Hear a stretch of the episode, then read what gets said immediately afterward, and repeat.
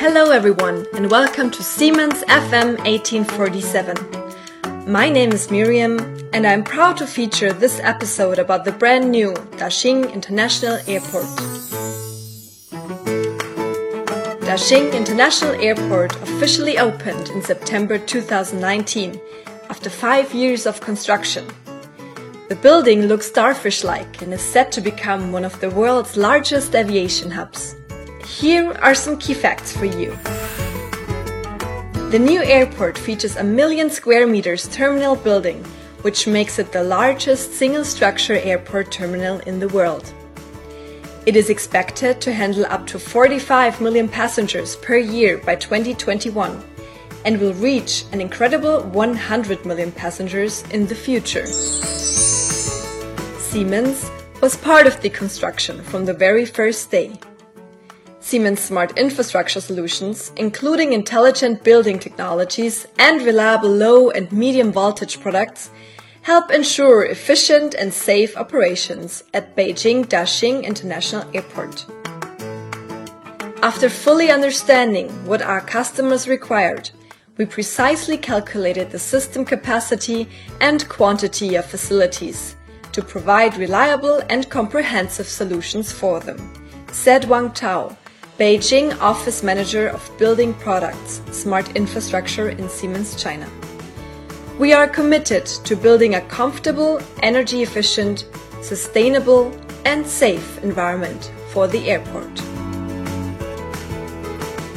Siemens not only supplied industrial technologies like our programmable logic controller and switches, but we also provided high voltage motors and converters to drive power to the aviation fuel pipeline connecting Tianjin Harbor and the airport. To make passengers feel comfortable, an airport needs the right natural lighting. Siemens created the perfect lighting atmosphere with our smart lighting systems, which integrated thousands of lighting devices. The devices are capable of automatically controlling lighting of multiple areas, including the terminal, transfer centers, and the parking building. They can automatically adjust the brightness according to passenger flow. Where there is no power, there is no light. This is why Siemens products enable a stable power supply through a low and medium voltage products. As an indispensable part of power transmission and distribution, all of these facilities are widely distributed throughout the whole complex covering the terminal, the parking building, security centers, police stations, as well as working areas.